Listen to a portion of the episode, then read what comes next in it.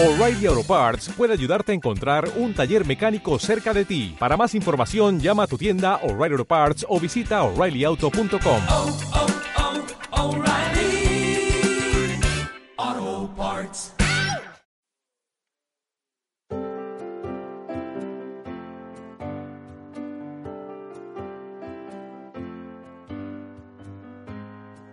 Busquemos pues en qué vamos a buscar. Segunda a Timo- a Timoteo, capítulo 3. Segunda carta de Pablo a Timoteo, capítulo 3. Y, um, y vamos a ver de nuevo versículos 10 y 11. 10 y 11. Bien, Padre, te quiero pedir por favor que en el nombre de nuestro Señor Jesús tú ah, ahora acomodes nuestro corazón para meditar, recibir, asimilar y vivir tu palabra para gloria de nuestro Señor Jesús. Pedimos que hagas esto como un favor a nosotros porque queremos glorificarte, Señor. Lo pedimos, por favor. Amén. Pablo le dice a Timoteo, en el contexto habla de hombres que no glorifican a Dios, hombres que son eh, amadores de sí mismo, entre otras cosas. Y después le dice a Timoteo, pero tú, tú has seguido mi doctrina, conducta, propósito, fe, longanimidad, amor, paciencia, persecuciones, padecimientos, como los que me sobrevinieron en Antioquía, en Iconio, en Listra, persecuciones que he sufrido y de todas me ha librado el Señor. Estamos viendo, hermanos, eh, características de un verdadero discípulo. Y ah, la última vez que estuve compartiendo con ustedes la palabra de Dios, iniciamos esta prédica, esta serie, y, ah, y compartíamos con ustedes, amados, que discipular no es dar una serie de lecciones bíblicas y después decir, ok, terminamos con la lección número 13, adiós, ya estás discipulado. No, esa parte es necesaria porque hay que instruir en las escrituras, pero la instrucción en las escrituras no es solamente en lecciones formales de tú a tú sentados eh, mientras eh, buscamos en las escrituras. El discipulado es una transferencia de vida, es mostrarle al nuevo creyente que cómo se abraza la verdad bíblica y cómo se vive la verdad bíblica. Y por lo tanto, es una transferencia de nuestra fe, de la fe que yo he recibido, de la fe la que yo dependo, la que yo vivo, la que yo creo, la fe que yo estoy, que yo sigo creciendo en ella, porque ninguno de nosotros ha terminado su discipulado. Tenemos que ten- entender eso. Todos seguimos creciendo, todos seguimos aprendiendo, todos seguimos siendo transformados hasta el día de Jesucristo. ¿Es así o no es así? Por lo tanto, mientras yo voy aprendiendo de Cristo, yo voy transfiriendo lo que yo aprendí a otros.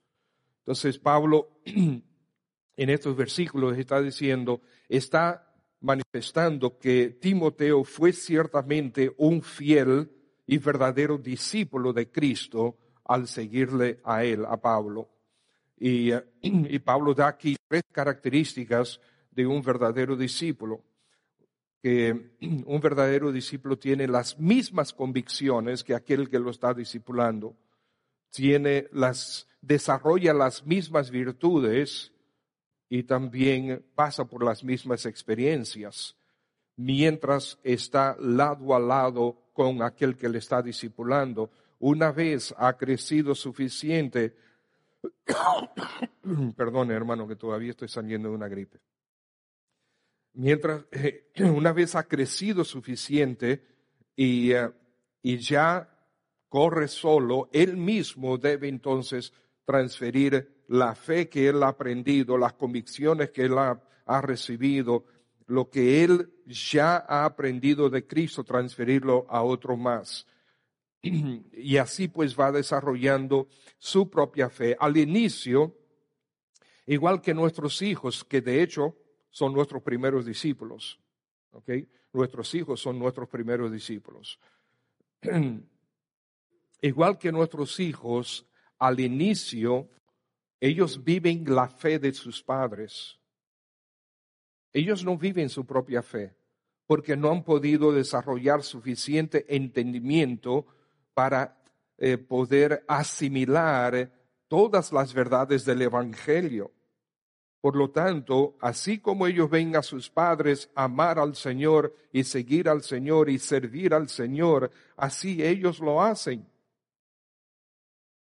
Hace un momentito mi, esposa me mostró una, una foto de mientras estábamos orando, eh, estaba Ana y Emma orando también y estaban así. Y una foto, preciosa foto.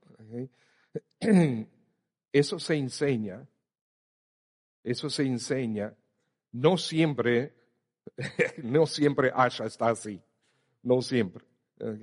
Eh, muchas veces ella no quiere y punto. Y bueno, se parece a ti y se parece a mí.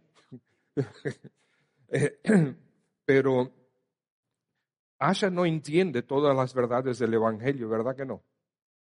Sin embargo, está aprendiendo.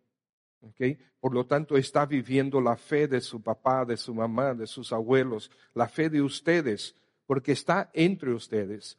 Y ve cuando ustedes inclinan sus ojos para honrar al Señor mientras se está hablando con Él. Y ellos están viendo mientras ustedes cantan al Señor. Nuestros hijos los están mirando a ustedes. En ese sentido, todos ustedes están discipulando a nuestros hijos y a nuestros nietos. ¿Qué tipo de discipulador está haciendo? ¿Qué tipo de discipulador estoy siendo yo? ¿Qué tipo de ejemplo, qué tipo de fe estoy viviendo yo que mis hijos, mis nietos, tus hijos, tus nietos están viendo en mí y en ti? es una transferencia de vida. Entonces, al inicio, ellos viven nuestra fe, igual que los nuevos creyentes. Yo cuando me convertí a Cristo, cuando el Señor me salvó, yo tenía 17 años, yo no entendía todo. De hecho, no entendía mucho, pero yo veía en el hermano Pablo, la hermana Bárbara, su esposa y en sus hijos, como ellos vivían la fe que proclamaban creer. Y por lo tanto yo creía igual que ellos creían. Y yo estaba siendo discipulado por ellos y aprendiendo la palabra de Dios por medio de ellos.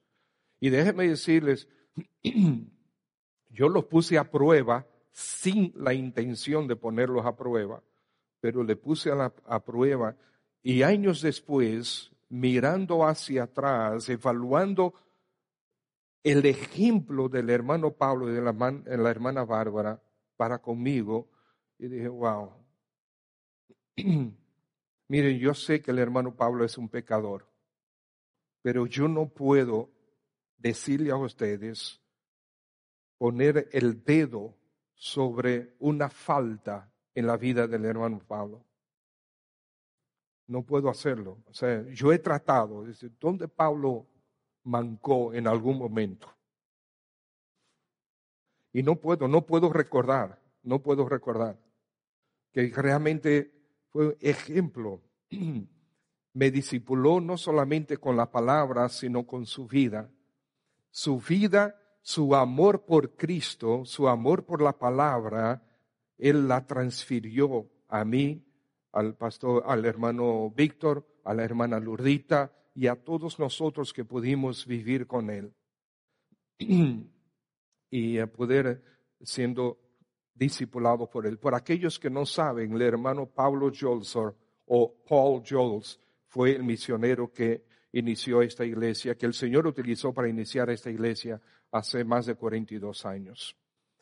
Entonces, es una transferencia de vida. Y, en eh, la oportunidad anterior hablamos de eso y vimos una primera parte del primer punto. El primer punto es las mismas convicciones. Un verdadero discípulo desarrolla las mismas convicciones que tú. Y vimos dentro de las mismas convicciones, ustedes ven el versículo ahí, el versículo 10, tú has seguido mi doctrina, conducta, propósito y fe. Esas son las mismas convicciones. Y en aquel momento nosotros hablamos específicamente de la doctrina. Y ahora yo quisiera completar este primer punto con conducta, propósito y fe. Entonces, eh, un verdadero discípulo no solamente desarrolla las mismas convicciones, sino que dentro de esas convicciones, eh, eh, desarrolla las mismas convicciones, no solamente la parte de la doctrina, sino dentro de las convicciones también la forma de vida. Y amados hermanos, lo que nosotros vivimos nuestra conducta, el día a día de nosotros, es un reflejo de las verdades que creemos. Es un reflejo de la doctrina que hemos abrazado. Es un reflejo de nuestras verdaderas convicciones. Lo que verdaderamente tú crees, tú lo vas a vivir. Si lo que tú dices que crees es solamente de boca, en tu vida diaria no se va a ver. De hecho, se va a ver cosas contrarias. Ustedes no se imaginan, ¿ok? Y esto voy a pisar unos cuantos callos. Y si te, se te pisé tu callo, pues mira, disimuladamente sóbate y confiesas tu pecado. a mí, en, el, en las oportunidades de consejería, ya sea formal o menos formal, que he tenido con ah, algunos hermanos y hermanas. Principalmente las hermanas me han comunicado de manera privada, y esto no hay, no estoy mencionando ningún nombre, y no ha sido exclusivo de una sola persona, pero eh, personas que han dicho, es que mi esposo dice muchas malas palabras. ¿Está escuchando eso? Nosotros a veces, sí es verdad, recibimos presiones de tal forma que nuestra carne surge, pero una pregunta, ¿quién tiene más poder, la carne o el Espíritu Santo? Porque el Espíritu Santo vive en ti. Por lo tanto, cuando esa carne está diciendo, voy para allá arriba, entonces debes aplastarla obedeciendo y cediendo a la voz del Espíritu de Dios. Estoy dando solamente un ejemplo, porque eso es la forma como tú hablas con tu esposa, con tus hijos, con tu esposo. Yo tiendo a a machacar mucho a los esposos, pero déjeme decirles, amadas hermanas, hay demasiada rebeldía entre las esposas. Normalmente yo no lo digo, pero aprovecho ahora para decirles, demasiada rebeldía en las esposas. No quieren seguir a sus esposos, el liderazgo de sus esposos y siempre tiene buenas excusas. Es que él no hace nada. Él no sirve para nada. Estás deshonrando al Señor haciendo eso. Sigue a tu esposo. Déjalo ser líder. Confía en el plan de Dios. Veo algunas esposas como riéndose. Yo no sé por qué. Bien, la conducta. Pablo parece estar gozoso hablando de Timoteo. Y en diferentes pasajes nos vemos como él ha hablado de Timoteo y parece decirlo con gozo. Básicamente, él ha dicho en diferentes ocasiones, no vamos a leer todos los pasajes, pero básicamente ha dicho, no hay ninguno como él, ninguno como él. Y en Filipenses, él dice, Espero en el Señor enviaros pronto a Timoteo para que yo también esté de buen ánimo al saber de vuestro estado, pues a ninguno tengo del mismo ánimo y que tan sinceramente se interese por vosotros, porque todos buscan lo suyo propio, no lo que es de Cristo Jesús. O sea que está haciendo el contraste de, de Timoteo con los que buscan lo suyo propio. O sea que Timoteo no está incluido ahí. Pero ya conocéis los méritos de él, que como, a hijo, como hijo a padre ha servido conmigo en el Evangelio. Entonces, hermanos, eh, yo creo que pudiéramos decir que las dos cartas de Pablo a Timoteo eran un, un continuado discipulado de Pablo para con Timoteo, aunque Timoteo ya era pastor él mismo y ya él había experimentado eh, muchas de las persecuciones que, que Pablo mismo había experimentado. En ese sentido, nuestro discipulado, repito, nunca termina.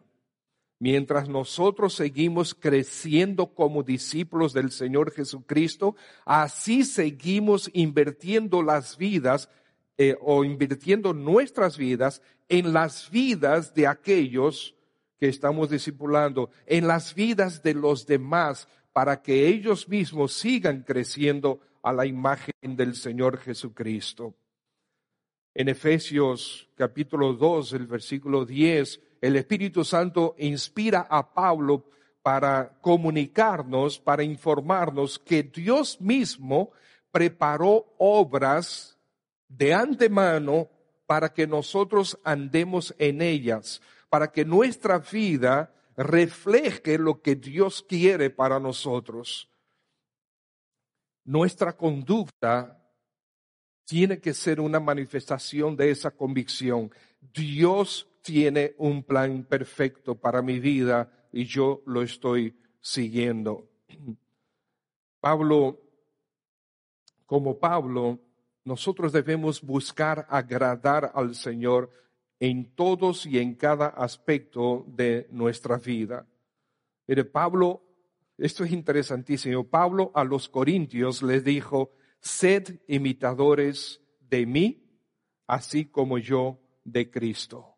A los filipenses le dijo, sed imitadores de mí. A los tesalonicenses les dijo, vinisteis a ser, eh, vinisteis a ser imitadores de nosotros y del Señor. Una pregunta. ¿Tú te atreverías a decirle eso a alguien? Mira, imítame a mí. ¿Tú, ¿Tú quieres ser como Cristo? Imítame a mí. ¿Te atreverías a hacerlo? No, nosotros preferimos decirle, mira, no pongas los ojos en los hombres, todos nosotros fallamos, acuérdate que somos pecadores, yo te puedo fallar. No es así. Eso es lo que yo he dicho, yo he dicho. Preferimos decir eso, pero Pablo no dijo eso. Pablo dijo, mira, sígueme a mí, imítame a mí, mira mi vida mientras yo sigo a Cristo.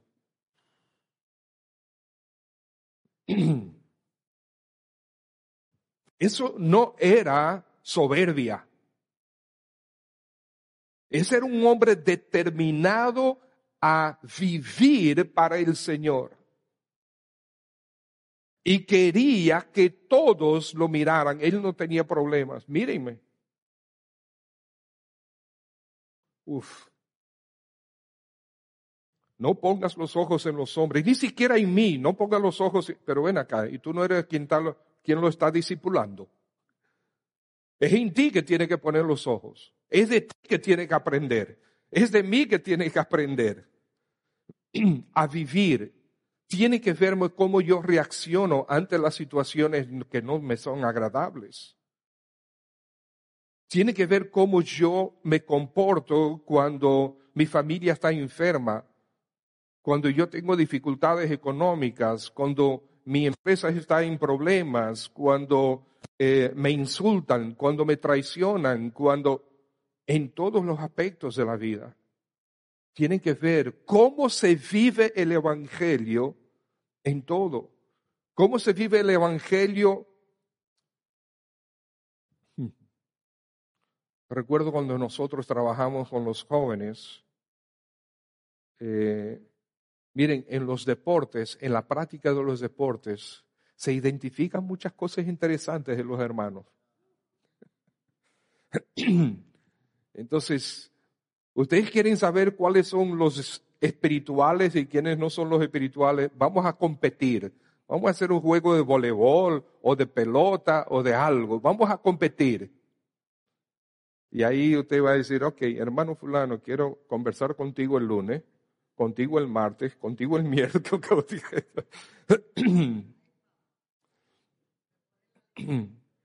Ahí se manifiesta como uno, hasta en los juegos de mesa. Saltan unas carnalidades increíbles. Carne angus prácticamente. Pero nosotros, los que, aquellos a quien estamos discipulando, tienen que vernos en todos esos aspectos de nuestra vida.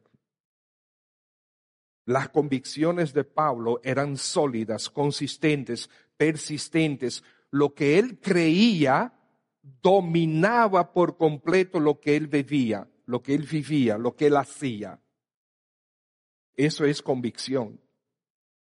Ustedes recuerden, muchos de ustedes conocen al hermano Víctor Martínez y, y, recordamos todavía al día de hoy algo que él dijo quizás hace, yo qué sé, 35, 38, 40 años atrás, las convicciones son lo que nos sostienen a nosotros.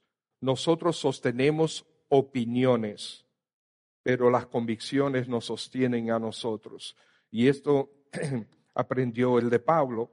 Ya el Señor Jesucristo nos había enseñado, así alumbre vuestra luz delante de los hombres, y glorifiquen quién? Aquellos que te están mirando. Aquellos que están mirando tu luz, no tus apagones, los, tu luz. Aquellos que están mirando tu luz, glorifiquen a vuestro Padre que está en los cielos. O sea que cuando te miren a ti, ellos inmediatamente tengan que mirar al Señor convicciones, las mismas convicciones, doctrina, conducta y también propósito. Ahí vemos eh, en la en el versículo, propósito. Hermanos, una vez el Evangelio ha fuertemente penetrado nuestro corazón, ese evangelio se hace evidente en todas las áreas de nuestra vida. En un comentario dice, por la gracia de Dios, a través del tiempo, el evangelio penetra nuestros corazones y nos lleva a reconocer las profundas implicaciones del mismo en cada dimensión de la vida. Es así. El Evangelio, si penetra, tiene que gobernar absolutamente todo lo que tú eres y lo que tú haces y lo que tú dejas de hacer por el Evangelio. Propósito. Vivir el Evangelio. Propósito en cuanto al Evangelio. El apóstol Pablo defiende el Evangelio sin términos medios. Sea maldito por siempre el que enseña un evangelio diferente. Tú lo sabes, Gálatas capítulo 1, versículo 8 y el versículo 10. Sea anatema el que predica otro evangelio diferente. Maldito por siempre. Pablo sabe que las almas se salvan del infierno por el evangelio verdadero. Y si les enseñamos un evangelio falso, que deja de ser evangelio, las almas se pierden en el infierno para siempre. Por lo tanto, la sentencia tan firme del Espíritu Santo por medio de Pablo en cuanto a un evangelio diferente. Debemos transmitir, hermanos, una convicción verdadera de evangelismo personal a aquella persona que estamos discipulando. que de llevar el evangelio diferente. Porque igual que tú, igual que él mismo, tú y yo fuimos salvados ¿por qué? Porque fuimos a una sesión de mejoramiento personal. No, eso hunde la gente más en el infierno, no los mejora. Los aupan el yo, el yo, tú puedes y por lo tanto lo distancian de Cristo y, lo aupan tanto que una vez cae, cae más profundo de lo que estaba antes, porque no confió en Cristo. No, mirando al Señor, el Señor es nuestra solución. Era una convicción tan profunda en Pablo que él decía, ay de mí si no anunciare el Evangelio. ¿Usted sabe qué significa ay de mí? Cuando nosotros leemos en las escrituras los ay, ¿qué significa? Ay, significa eso mismo. Ay, chichi, hay cuidado contigo, hay cuidado conmigo. es una señal de juicio. Ay de mí, venga juicio sobre mí si no anunciare el Evangelio. Pablo predicaba a Cristo crucificado, a Cristo resucitado y a Cristo como el Señor de todos y todo. propósito en cuanto al Evangelio, propósito en cuanto a la vida diaria el fuerte propósito de Pablo está plasmada en su carta a los filipenses. Él dice, una cosa hago. ¿Qué es lo que yo hago? Me olvido ciertamente de lo que queda atrás y me extiendo, me lanzo a lo que está delante. ¿Qué es lo que está delante? Bueno, él dice, prosigo a la meta, al premio del supremo llamamiento de Dios en Cristo Jesús. Qué corazón tan fantástico, aquel corazón como el de Pablo, que aún ante o dentro de una terrible cárcel, él exclama con alegría y gozo, para mí el vivir es Cristo y el morir es ganancia. Desde la cárcel él escribe eso. ¿Qué clase de convicciones, hermanos, estamos nosotros pasando hacia adelante. De hecho, todos nosotros, hasta cierto punto, yo lo he dicho antes, somos discípulos del mismo Pablo, porque ahora mismo de quién estamos aprendiendo? Es de Pablo. ¿Qué convicciones estamos nosotros pasando hacia adelante? ¿Puede la gente ver este tipo de determinación en mi vida? Para mí el vivir es Cristo? No importa lo que queda atrás, yo me extiendo hacia adelante. Lo que yo quiero es ver la gloria de Cristo. Lo que yo quiero es llegar, cumplir con ese llamamiento que el Señor me hizo.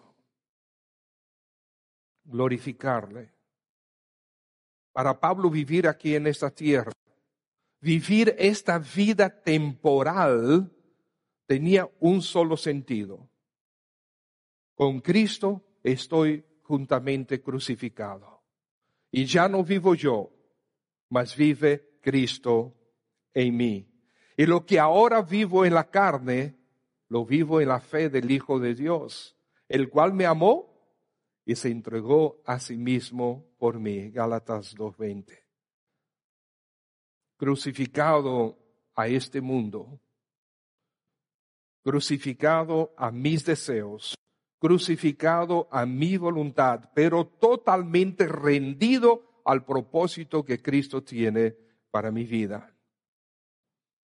Eso Pablo estaba transmitiendo. Esa es la vida que nosotros debemos vivir, la vida que debemos estar transmitiendo a los demás propósito en cuanto al Evangelio, propósito en cuanto a la vida diaria. Y Pablo también tiene un propósito en cuanto a la iglesia.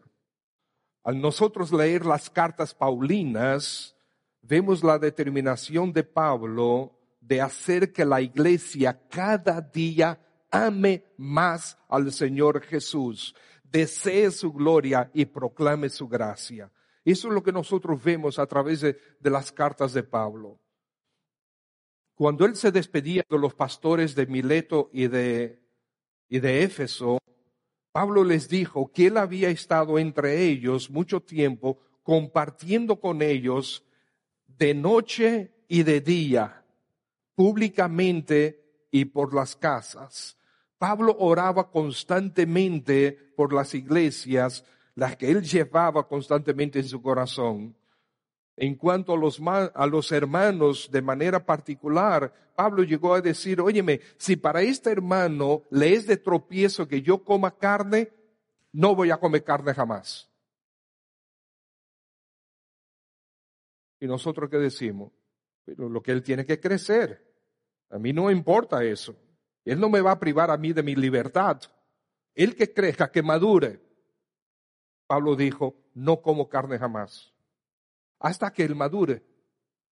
Porque espero, la esperanza es que todos vamos madurando. Muchas veces yo miro para atrás y cosas que yo creía, yo digo,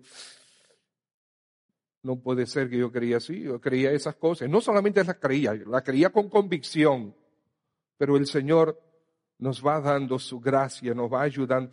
Cuánta paciencia el Señor tuvo conmigo mientras uno va creciendo, y ha tenido y sigue teniendo conmigo, mientras vamos creciendo en el entendimiento de las escrituras, no la letra de las escrituras, el corazón de Dios en las escrituras.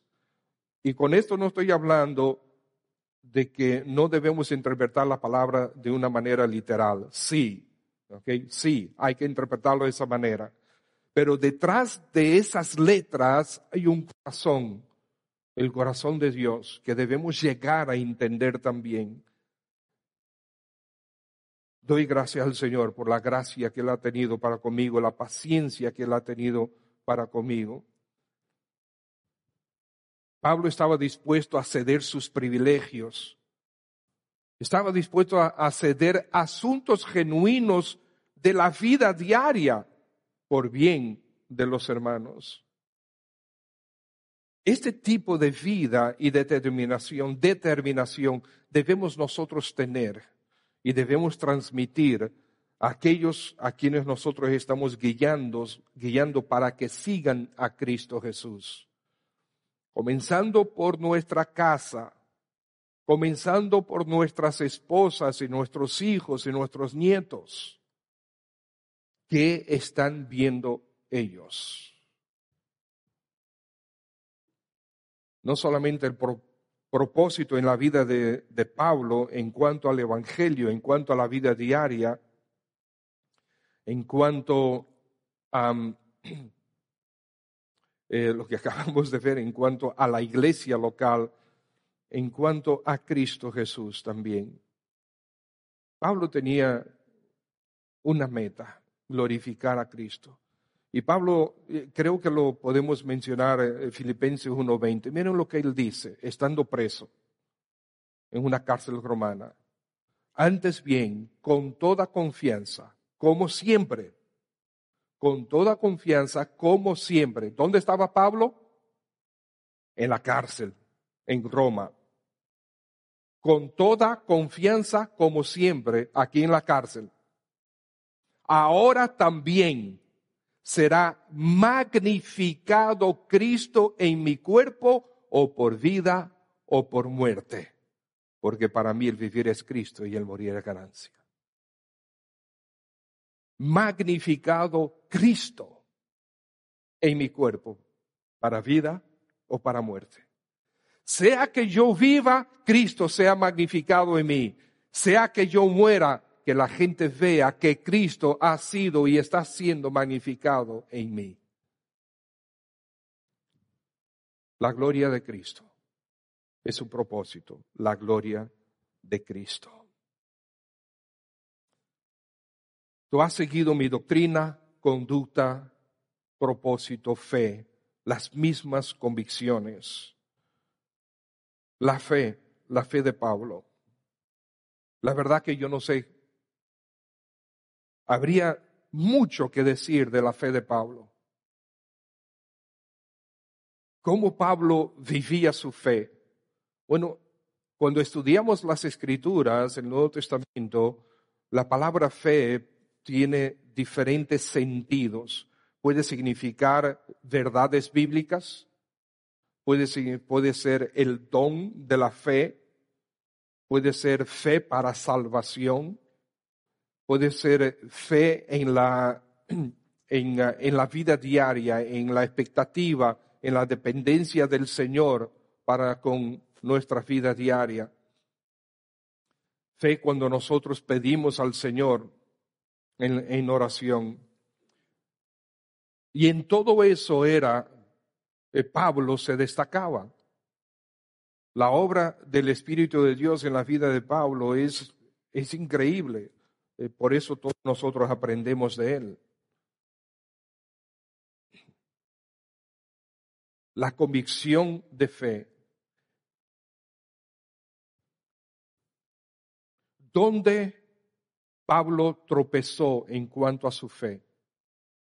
Bueno, podemos decir que en yo particularmente, y perdónenme si ustedes no están de acuerdo conmigo, pero en las escrituras no vemos a un Pablo perfecto. El pleito que él tuvo con Bernabé fue feo. Fue un pleito feo.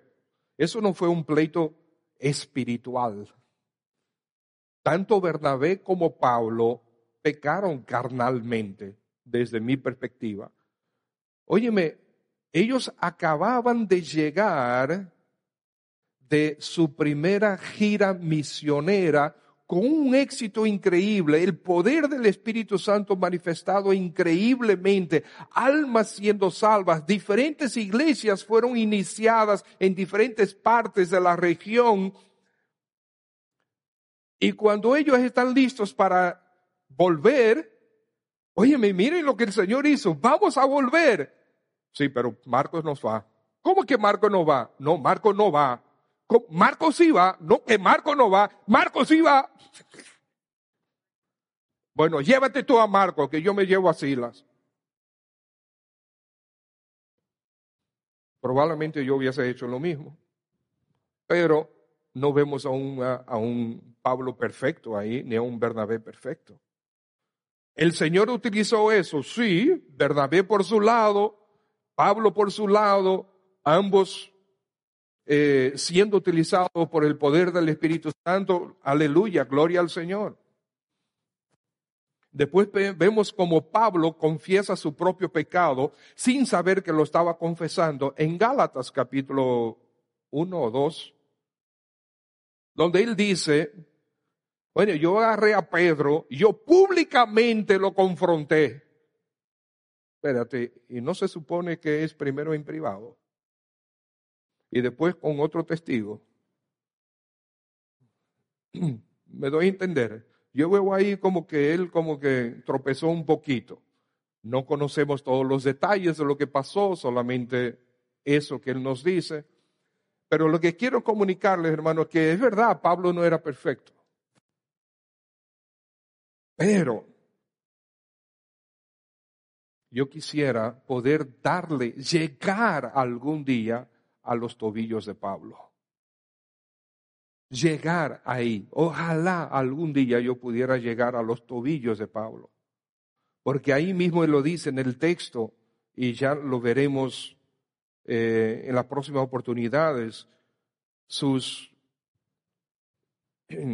su, su, ah, su convicción, ¿verdad? Y después dice, y todo esto, la longanimidad, amor, paciencia, persecuciones, padecimientos.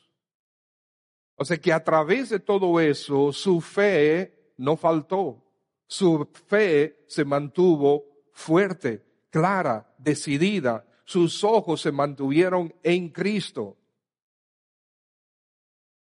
Por eso él pudo mantenerse a través de todas esas circunstancias, porque sus convicciones eran sólidas, porque él sabía a quién había creído, como él lo dijo a los eh, filipenses, filipenses yo sé, yo sé a quién he creído.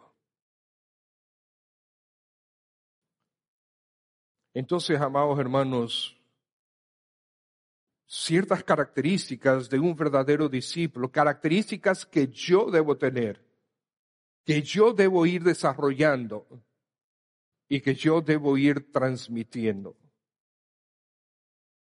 La semana pasada eh, yo estaba predicando en Jaina, pero escuché el mensaje del, que Dios nos trajo a través del hermano Elías, que el Evangelio nos lleva a la adopción, que debemos adoptar a alguien. Y creo que tiene el mismo sentido, el Señor nos está hablando. Es lo mismo, ven, ven para acá vamos a crecer juntos en el Señor. Lo que yo he aprendido, yo te transfiero. Y lo que tú aprendes, pues también compártelo conmigo. Vamos a crecer juntos en el Señor, ya sea un individuo, ya sea más de uno, ya sea un grupo de personas. Y hermanos, ojalá el Señor levante entre ustedes, ya sean jóvenes adultos, ojalá, ojalá una pareja, ojalá dos o tres hermanos o hermanas estén dispuestos a trabajar de manera directa y expresa.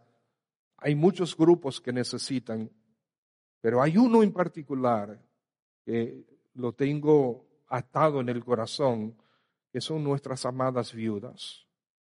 Tenemos 24 viudas en la, aquí en la iglesia. Y cuando yo se lo menciono a otros pastores, ellos dicen, ¿cómo? ¿Tantas? Sí. Y déjame decirle, hermano, ¿ustedes saben qué? Lo más difícil de una viuda, adivinen qué es. ¿Mm? Y no es viuda, soledad. La soledad. Es terrible.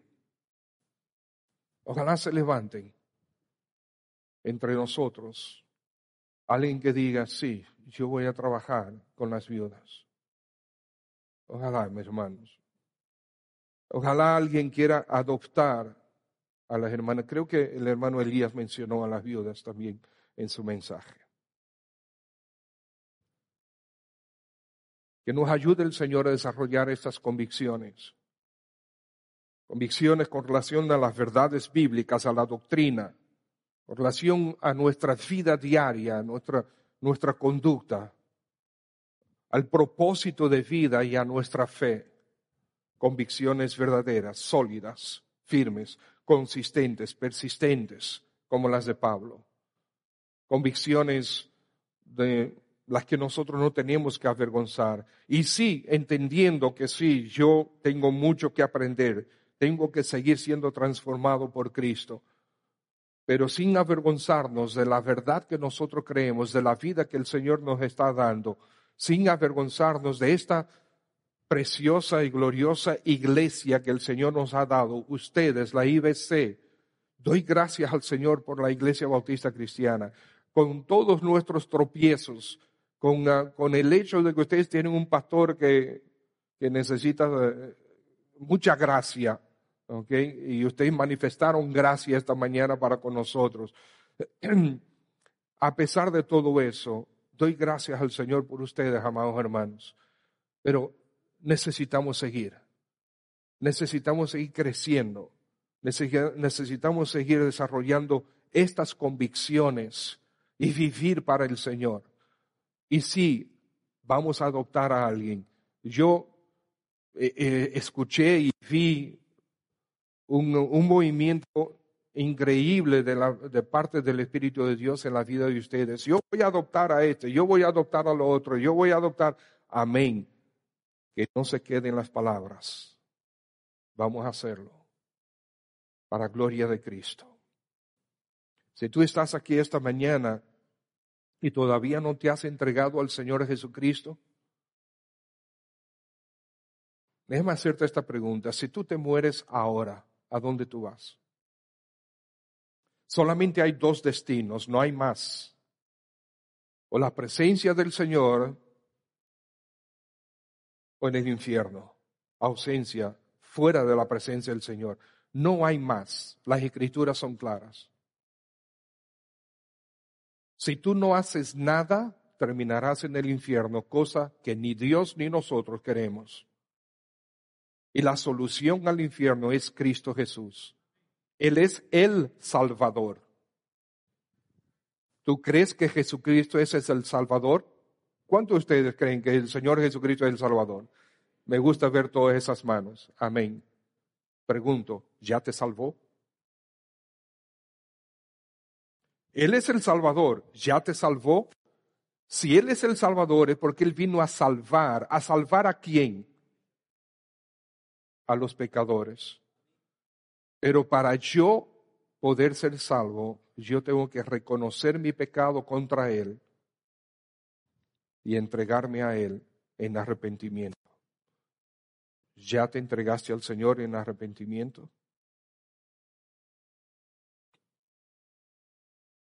Quiere el Señor salvarte hoy, que te entregues hoy a Cristo Jesús. Padre, en el nombre de nuestro Señor Jesús, gracias por tu palabra. Gracias por um, estas maravillosas, estas maravillosas verdades de que nuestro Señor Jesucristo es nuestro Señor, es nuestro Salvador, es para quien nosotros vivimos, es la imagen de quien nosotros debemos seguir trabajando en nuestras propias vidas. Si tú, amado hermano, estás aquí esta mañana y todavía no estás transfiriendo tu vida de fe a nadie,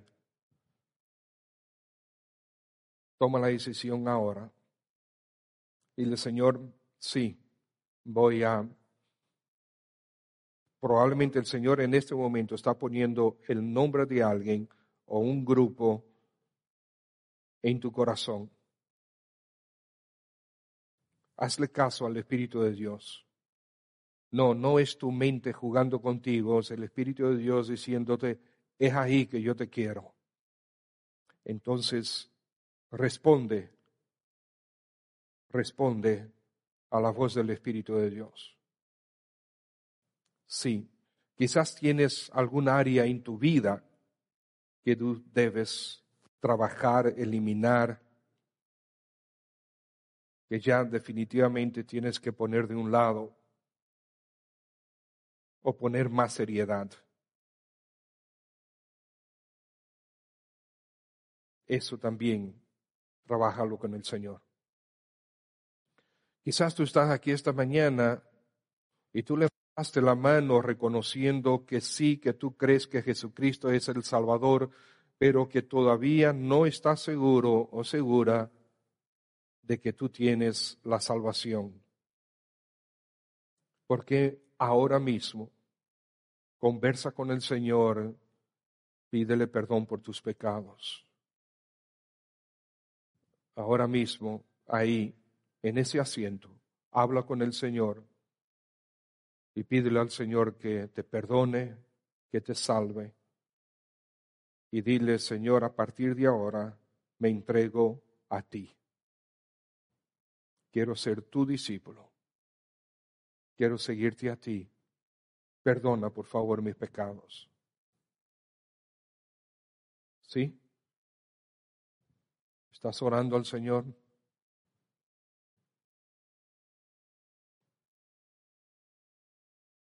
Yo quisiera que al final del culto, si tú tomaste esa decisión, tú solo comuniques quizás a la persona,